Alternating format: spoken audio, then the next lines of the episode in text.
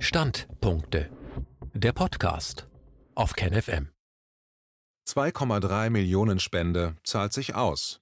Bill Gates Propaganda im Spiegel. Ein Standpunkt von Thomas Röper. Der Spiegel hat von Bill Gates über 2 Millionen Euro als Spende erhalten. Der Spiegel will uns weismachen, dass das keinen Einfluss auf die Berichterstattung des Spiegel hat. Dass das Unsinn ist, kann man nun wieder in einem Spiegel-Artikel sehen. Das ist keine Verschwörungstheorie. Man kann es auf der Seite der Bill und Melinda Gates Foundation nachlesen.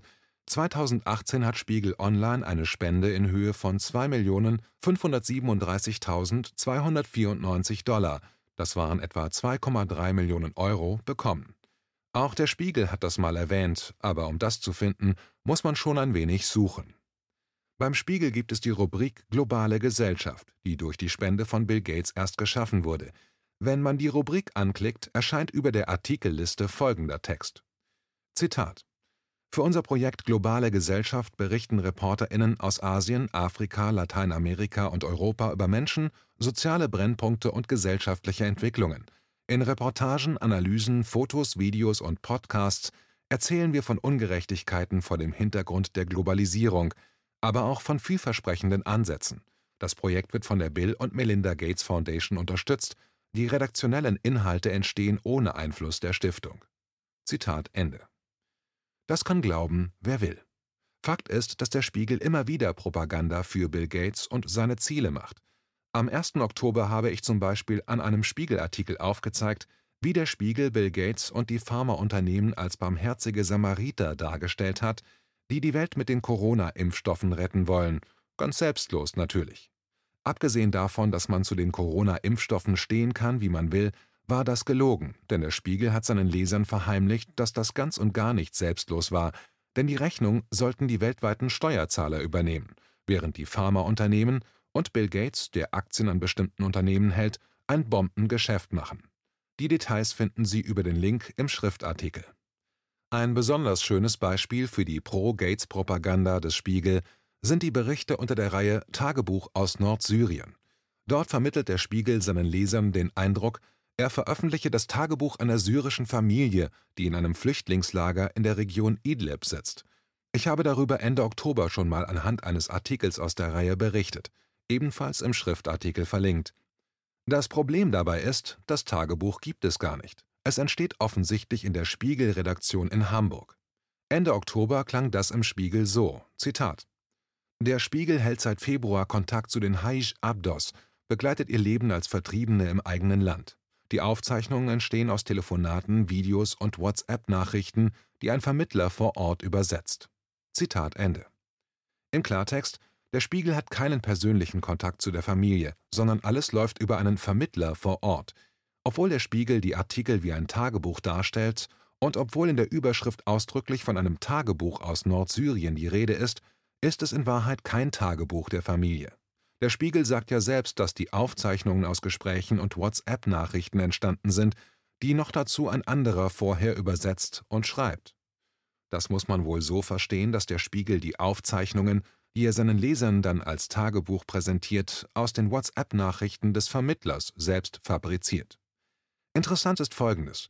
Die Lage in Idlib muss katastrophal sein. Das Gebiet wird von Al-Qaida gehalten, die Lage in den Flüchtlingslagern ist entsprechend. Es gibt Gewalt, Probleme mit der Versorgung und so weiter. Aber laut den Spiegelartikeln der Serie Tagebuch aus Nordsyrien haben die Flüchtlinge vor allem vor einer Sache Angst, vor Covid-19. Der aktuelle Spiegelartikel der Reihe Tagebuch aus Nordsyrien ist wieder in der von Bill Gates finanzierten Rubrik Globale Gesellschaft erschienen, und schon die Überschrift zeigt, worum es geht. Zitat Tagebuch aus Nordsyrien auf keinen Fall will ich einen russischen Impfstoff. Zitat Ende. Der Artikel zeigt auch wieder, dass die Flüchtlinge sich anscheinend hauptsächlich um Corona Sorgen machen. Übrigens fehlt in diesem Artikel der zitierte Absatz über das Zustandekommen des Tagebuchs. Der Leser des Artikels wird in dem Glauben gelassen, es wäre ein echtes Tagebuch der Familie, das der Spiegel so ausführlich zitiert. Und natürlich haben die Flüchtlinge Angst vor dem russischen Impfstoff, während sie einen westlichen Impfstoff toll finden. Zitat ich vertraue dem Impfstoff aus Europa am meisten und auf dessen transparente Herstellung. Definitiv traue ich nicht dem russischen. Zitat Ende. Das ist lustig, denn der russische Impfstoff wird ja nun Teil des europäischen Impfstoffs von AstraZeneca. Zur Erinnerung, der Impfstoff von AstraZeneca hat nur eine geringe Wirksamkeit von 70 Prozent gezeigt, und daher hat AstraZeneca sich an die Russen gewandt, um ihren Impfstoff mit dem russischen Impfstoff zu dopen und seine Wirksamkeit zu erhöhen. Für den Spiegel bedeutet das, dass er nun einen Spagat machen muss. Einerseits kann er seinen Lesern nicht mehr die Märchen erzählen, der russische Impfstoff sei russisches Roulette, wenn der Spiegel andererseits die Impfungen als etwas Gutes darstellen muss, denn wenn der AstraZeneca-Impfstoff in Deutschland zur Anwendung kommt, wird er zusammen mit dem russischen Impfstoff gespritzt. Und daher habe ich mich sehr amüsiert, als der Spiegel diese Kehrtwende das erste Mal hinlegen musste. Die Details finden Sie im verlinkten Artikel. Ein Auszug aus dem Artikel vom 13. Dezember. Zitat 180 Grad Wende der Medien und plötzlich ist der russische Impfstoff gar nicht mehr so böse. Nachdem der russische Corona-Impfstoff monatelang in den Medien schlecht gemacht wurde, müssen sie ihren Lesern nun eine 180-Grad-Wende verkaufen, weil ausgerechnet der böse russische Impfstoff den Impfstoff von AstraZeneca retten soll. Was haben die Medien nicht alles veranstaltet, um den russischen Corona-Impfstoff schlecht zu machen? Zuerst haben sie gelogen, er sei zugelassen worden, dabei ist er damals nur registriert worden, was nach russischem Recht eine Formalie ist, um die Phase-3-Tests beginnen zu können. Und noch vor wenigen Tagen waren Impfungen mit dem russischen Impfstoff in Moskau für den Spiegel russisches Roulette. Die Medien haben alles getan, um den russischen Impfstoff zu verteufeln und die westlichen Impfstoffe anzupreisen, und nun müssen sie zurückrudern. Im Westen gibt es derzeit drei vielversprechende Impfstoffe. Da sind zunächst die mRNA-Impfstoffe von BioNTech, Pfizer und Moderna, die mit einer noch nie für die Anwendung beim Menschen zugelassenen Methode arbeiten. Und dann ist da noch AstraZeneca, das an einem Vektorimpfstoff, also einem erprobten Verfahren, arbeitet. Allerdings verwendet AstraZeneca im Gegensatz zu den Russen Viren von Affen und nicht vom Menschen als Vektor. Die Tests des Impfstoffs von AstraZeneca waren enttäuschend. Laut der Firma liegt die Wirksamkeit im Durchschnitt bei gerade mal 70 Prozent.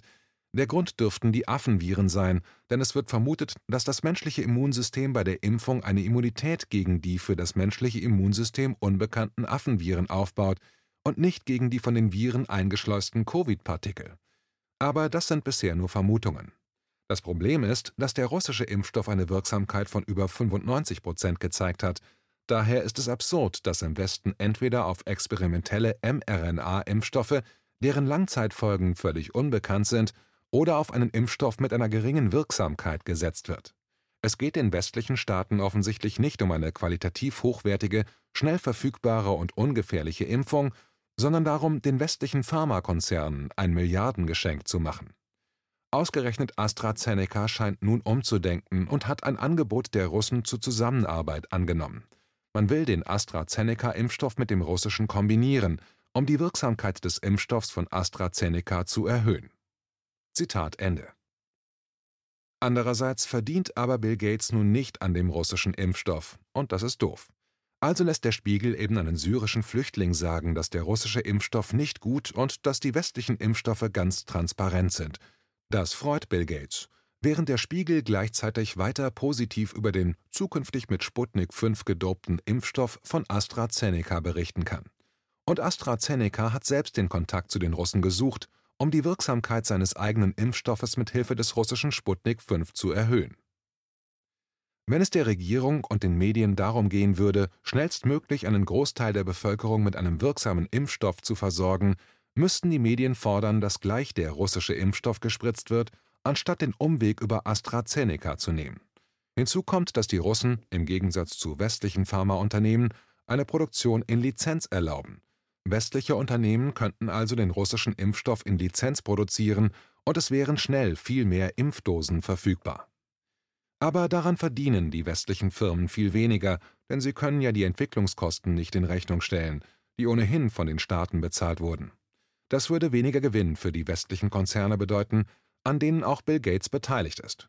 Gates würde also weniger Geld verdienen. Es ist in meinen Augen lustig, sich anzuschauen, wie der Spiegel hier an diesem Spagat verzweifelt.